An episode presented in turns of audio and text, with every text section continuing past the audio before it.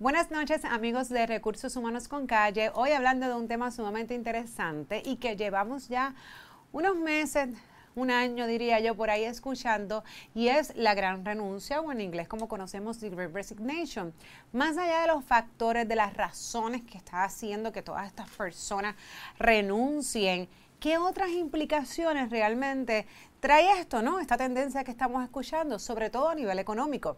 Bueno, pues no se retiren, que hoy vamos a estar hablando de este tema y tenemos un recurso muy especial en los estudios hoy. Siempre recordando que cualquier de lo que sea, asesoría legal que ustedes necesiten, comuníquense con el bufete Exija SBGB. Allí lo que ustedes necesiten. 787-332-00. Esto es Recursos Humanos con Calle.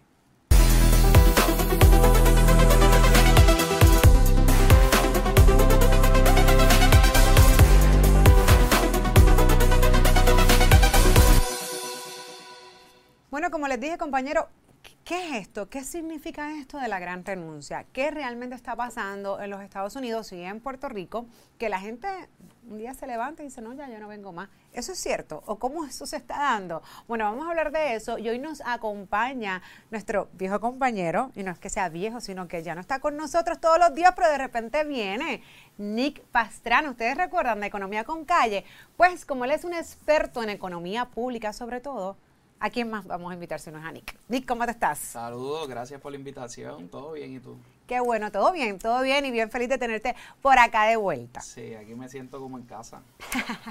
Súper bien, pues yo dije, bueno, este tema es interesante porque llevamos tiempo que, que vamos discutiendo lo que es la gran renuncia eh, y lo que eso las consecuencias que tiene obviamente en el lugar de empleo, tanto para patrono como para empleado. Pero aquí hay unas implicaciones más allá, que obviamente también a nivel de todo el mundo nos afecta y más que nos afecta, nos va a afectar y es la parte económica. Es importante destacar que el año pasado, para el 2021, se habló de que más de 4 millones de personas en los Estados Unidos renunció. Renunció a su trabajo, sobre todo en las edades de 30 a 45 años, es lo que se menciona. Y casi cerrando el año, para noviembre del 2021, se habló de que habían sobre 10 millones de posiciones vacantes en los Estados Unidos. Entonces tú dices, wow, 10 posiciones vacantes, 4 millones de gente renunciando y para dónde se está yendo esta gente. Era una de las preguntas. Otra de las cosas que se menciona, y yo creo que es bien interesante, pero bastante lógico en las estadísticas, es que mencionan que mucha de esta gente son de dos industrias. La industria de salud, y la industria tecnológica, que obviamente han sido dos industrias que se han afectado mucho en la pandemia, que son empleados que están cansados, que están agotados y es donde mayormente hemos visto esas renuncias. Y vamos a hablar ahorita de los factores que probablemente han impulsado, o según las encuestas en los Estados Unidos, a estas personas a tomar esta decisión tan drástica. Estamos hablando de personas que pueden tener 10 años, 15 años de servicio en una compañía y de repente dijo, hasta aquí llegué por qué, si está bien, si está mal, eso no, no, vamos a juzgar eso, pero sí vamos a hablar de por qué esto está sucediendo. Sin embargo, Nick, y una de las razones principales por la cual tú estás aquí, es que se nos ha olvidado que realmente esto va a afectar la economía de todos. Y tenemos las estadísticas y compartimos las de Estados Unidos porque son las que hay. Pero no significa que en Puerto Rico esto no está pasando y que de igual modo lo que pasa en Estados Unidos nos afecta a nosotros. Entonces yo siempre me pregunto, y yo, por la lógica, no porque necesariamente tengo el conocimiento tuyo, pero... Ni para tanto. Sí, bueno, ¿verdad? Pero esta parte de inflación, de economía y del suministro de, ¿verdad? Y la cadena de, de, de, alimentos y otras cosas. Yo digo, bueno, si la gente, si tenemos 10 millones de puestos vacantes, eso nos tiene que afectar. Porque el que, el que hace pollo, pues tiene puestos vacantes. O sea que va a faltar el pollo. El que hace, y, eso es la parte de comida, pero igual, el que hace ropa, pues tal vez no es que nos falta toda la ropa, pero a lo mejor la que me gusta, pues ahí no está pasando mucho, hay escasez. Y yo lo vivo. Yo voy al supermercado y de repente veo góndolas que yo digo, esto no estaba así hace años atrás. O las que veo llenas, esto no costaba así hace par de meses atrás. El que va a comer en un restaurante dice, adiós, pero verán, acá hay este ticket, ¿de dónde salió?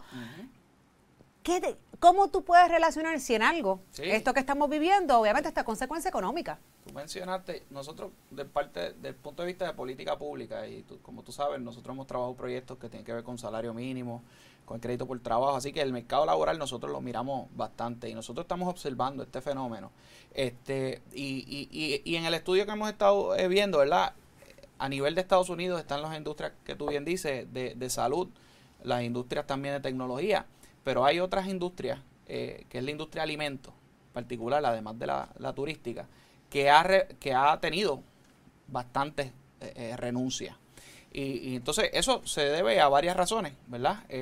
La, primera razón muchas veces es que cuando se cerró el, el país, muchas de estas personas perdieron sus empleos cuando cerraron ciertos negocios. porque acuérdate que cuando cierran los restaurantes, el que no le dio tiempo a coger su, su préstamo SBA o ese tipo, esos negocios cerraron. Eh, así que mucha gente perdió sus trabajos y se hace un poco más difícil requerirle a esas personas o ofrecerle a esas personas que vuelvan a esa industria. Y otra cosa, pues el asunto del exposure. Eh, muchas personas, si sienten que en esa industria, en la industria de alimentos o en esta industria, tienen más exposure, pues normalmente pues no van a querer eh, volver a esta industria. Y eso, ¿verdad? Yo, yo soy de las personas, y lo podemos discutir un poquito más adelante, que no pienso que esto es tanto un great resignation como un great shift. La gente está cambiando de industria. Pero eso crea unos problemas, o sea, eh, eh, y crea unos problemas en la inflación, crea unos problemas en el aumento en el costo en eh, debido a la escasez de producción, ¿verdad? De alimentos en toda la cadena de distribución, desde el matadero, desde la granja, ¿verdad? Este, hasta eh, eh, eh, eh, El carrero en que la lleva. el carrero en el mismo supermercado o en el mismo restaurante. Cuando hay escasez de productos, porque no puedes producir más, porque no tienes más empleados, pues oferta y demanda, suben los precios. Tienes poquito producto, pues entonces hay la misma demanda, pues la gente sigue comiendo, pues los precios suben. Y eso entonces tiene un efecto negativo a, a la- a- a lo- a los individuos. Así que es, un, es un- una especie de boomerang que muchas veces pues eh, lo recibe la economía para atrás porque tú puedes decir eh, es bueno y pienso yo que, que, que, que hasta cierto punto ese shift iba a pasar. El problema es que al pasar tan acelerado, ¿verdad? Y al estas industrias transformarse y, y eh, disrupt, eh, eh, que sería como de, romperse tan rápido, No Pues, estamos preparados. no estamos preparados y entonces crea unos disloques de mercado que afectan el bolsillo de la gente y, y eso y eso es un problema, o sea, te digo, esto no es una solución fácil, esto es algo que lo están viendo todos los policy makers, toda la gente que hace política pública, no en Puerto Rico, en el mundo, porque es un fenómeno global. Y, y yo y, y hablando incluso, ¿verdad? De eso que mencionas de, de que como bien mencionas en la industria de restaurantes y, e incluso podemos irnos un poquito más para atrás. Cuando vino María, muchas de las personas que toda su vida habían trabajado en la industria hotelera o en turismo no quieren un trabajo en turismo porque obviamente sus hoteles cerraron y, y incluso hubo unos benditos que abrieron los otros días y luego vino la pandemia y volvieron a cerrar. Así que eso es entendible. Sin embargo, las estadísticas dicen que un gran por ciento de estas personas se vieron que en la pandemia, para comenzar, quieren mayor flexibilidad y trabajo remoto para poder considerar un trabajo. Hay personas que simplemente quieren cambiar de industria. Hicieron como una introspección y dicen, ya yo no quiero trabajar más acá. Hay otras o le están personas, ofreciendo más. obviamente es que, la eh, falta de empleados también crea esa demanda y entonces eh, las eh, estructuras salariales pues ya ni tan siquiera se respetan, esa es la realidad. Aquí pues el que más paga, el que, el que se lleva a la gente. el mercado nunca ha respetado eso. Claro, bueno. Pero nada, la cuestión Para es... abajo sí, pero para arriba no. Pero Pero la- dale. a, a lo que voy es que en el caso de, de las razones ¿no? que, que, se ha visto en las estadísticas o, en los surveys, ¿no? en las encuestas en los Estados Unidos, pues está este tipo de persona por la cual está renunciando, están las personas que no se sienten a gusto de cómo sus la poca empatía que sus patronos han tenido durante este periodo de pandemia y pues ya no quieren trabajar más con ese patrono o está esta otra clase, que esa es la que yo voy, donde dijeron, mira, la realidad es que yo voy a abrir mi propio negocio. Y hay muchos más de los que pensamos en esa categoría. Entonces, a mi pregunta es, estas personas que se han ido por su cuenta, pues no van a regresar, o no por lo menos en un periodo corto. lo que significa que en estas posiciones que tenemos vacantes van a continuar vacantes porque realmente no tengo esa gente. Incluso, y si está, claro, y si esta gente va a abrir negocios, eventualmente, pues deseamos que sean exitosos, van a necesitar gente también. Así que a lo que voy es que, ¿qué va a pasar? ¿Cómo esto se va a solucionar? Que, Sé que lo están mirando, sé que es difícil, pero es preocupante. Eh, eh, eh, para, a mí me preocupa mucho. Yo, yo escucho este tema todo el tiempo y yo me preocupo un montón. Yo no, sé si la gente lo ve igual que yo. Es bueno que tú que estás en el field y que conoces, que tú tienes ese sense, porque te digo, los datos en Puerto Rico están malísimos en cuestión de, de, segregar esto. Y esa observación de que hay más entrepreneurship, que, que, tú puedes decir, mira, es bueno, ¿verdad? Porque tú siempre lo has querido fomentar. Este, pero a la misma vez demasiado de eso, ¿verdad? Puede perjudicar hasta a la misma persona, porque hay mucha gente que a lo mejor lo está haciendo porque tiene un espacio de, de disposable como de dinero que pudieron acumular por ciertas ayudas y ciertas cosas, pero puede que no le funcione, ¿verdad? Porque el success rate de, de los startups a veces no es el que uno espera y luego devolverse para atrás eh, eh, eh, es un problema. Pero no, no, me atrevo, no me atrevo a decirte cuánto es la, la magnitud, ¿verdad? De, de, de cuánta gente está, está activamente, ¿verdad? Eh, eh, yéndose para no trabajar más o para, o para trabajar bajo sus términos eh, por, por, un, por un, ¿verdad? Por un pero lo he escuchado mucho. Pienso que hay que estudiarlo y pienso también que hay que también las personas cuando toman este tipo de decisión tienen que también ver todo lo que está pasando allá afuera. porque a veces no es buen negocio. A veces tienen mucho mejor negocio que cogiendo un poquito más de experiencia. Y pasa sobre todo con la gente joven. Tú a veces ves que, hay un afán todo el tiempo por emprender, pero la realidad es que cuando tú eres joven a veces eh, es más importante coger esa experiencia. Eh, eh, porque, yo estaba el otro día con, alguien que, es un genio de negocio y que, y que él mismo hizo su, su, ¿verdad? Su, su buena carrera como empresario y él dice, tú tienes que empezar gastando los chavos del otro. Tú tienes que empezar, tienes que empezar cometiendo errores, cometiendo errores, ¿verdad? Y que otros están pagando, ¿verdad? El, el, el, tu jefe o eso está pagando ya él metió las patas. Ya él metió las patas, pero eh, hay un nivel de tolerancia, pues un capital, pero cuando tú estás on your own, es, eso se... se bueno, y Nick, tú lo sabes porque tú estudiaste economía. Yo, yo también tengo una formación en contabilidad y lo primero que te dice es tú tú vas a trabajar con el dinero del banco, no con el tuyo, tú pides prestado. Eh, o sea que definitivamente, y lo estamos viendo mucho, y mira, yo, yo he tenido experiencia donde personas pues están en un trabajo eh, porque quieren adquirir experiencia, porque literal no la tienen, pasan dos, tres meses y viene otra oportunidad, ah, no es que allá me van otra experiencia, pero ¿cómo si no has pasado esta? Y, y, Tienes que reconocer eso, tienes que reconocer tu experiencia, y verdad, y para mí, si pueden emprender, que emprendan, pero siempre reconoce tu experiencia para lo que estás haciendo, ¿verdad? Y veo mucha gente y, de mi edad y menos que si cryptocurrency, que si esto, que si lo otro. Reconoce primero tu experiencia eh, y segundo, mira lo que hay en el mercado laboral, porque de verdad, ahora mismo, a diferencia de en otros momentos, el mercado laboral está salvaje, o sea, están, están ofreciendo buenos, buenos empleos eh, en cosas interesantes, porque están cambiando también el tipo de perfil de, de los empleados que están pidiendo.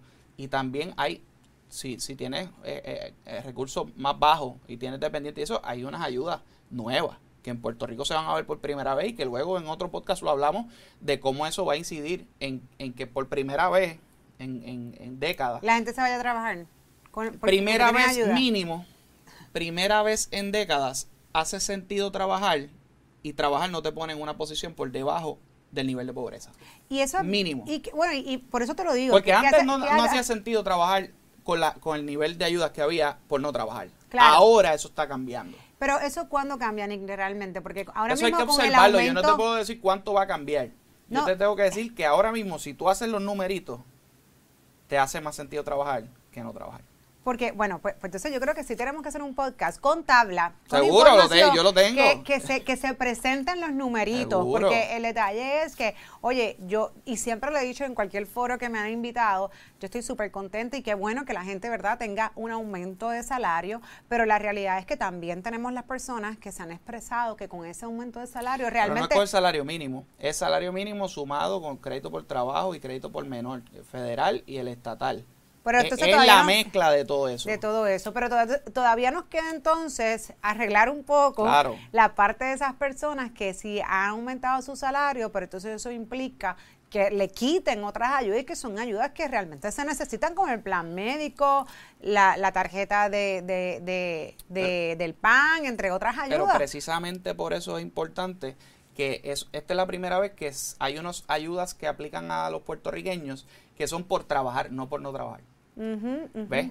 Si te dan esas ayudas por trabajar, compensa lo que perdiste por no trabajar. Pero yo creo que eso es, bien importante en cuestión de educación, Nick, porque tampoco es una información muy fácil, seamos honestos. Incluso eh, eh, los propios contables todavía están perdidos en cómo radicar las planillas, en cómo realmente poder hacer el uso de todos estos créditos de forma inteligente y que sea efectivo para sus clientes. Así que yo creo que falta todavía mucha información para que las personas realmente se convenzan que es como tú dices, que es mejor hacerlo de ese modo. Yo lo que le diría a todo el mundo es que haga sus numeritos que vaya, chequee con su contable. Hay bastantes calculadoras de estos créditos eh, online, el crédito por trabajo y crédito por menor, que las busquen, eh, que, que, verifiquen ahora con el salario mínimo y que, y que hagan sus numeritos, porque muchas veces, y pasa, eh, como estamos en este cambio, en esta transición en la pandemia, más de estas cosas nuevas, pues la gente a lo mejor piensa que sale mejor trabajando por su cuenta que con lo que se ganaba antes, pero este año eso cambió dramáticamente. Así que yo pienso que en parte es uno, descubrir lo que estábamos hablando ahorita, reconocer, ¿verdad? El expertise que uno tiene en lo que está haciendo.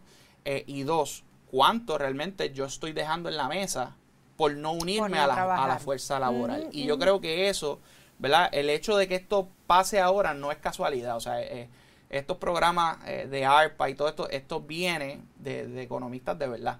Así que el hecho de que te estén recompensando el trabajo justo ahora no sale de la nada y que no es solamente a Puerto Rico que se lo extendieron, que a nivel federal están extendiendo los programas de crédito por menor y crédito por trabajo y que, by the way, esto es una de las herramientas que funciona tanto para los demócratas como los republicanos, los dos la quieren, porque es probada eh, para recompensar y mitigar un poco las recompensas que, no necesariamente son por trabajo, así que estas son sí son por trabajo. Eh, es, es, cuestión que la gente, el consejo sería que la gente haga su numerito y que reconozca, ¿verdad? porque la pandemia es un proceso que pues todavía nos está costando eh, adaptarnos, incluso en lo económico. Claro, y, y no, y es sumamente interesante y, y, sumamente importante que las personas realmente, ¿verdad?, tengan esta información.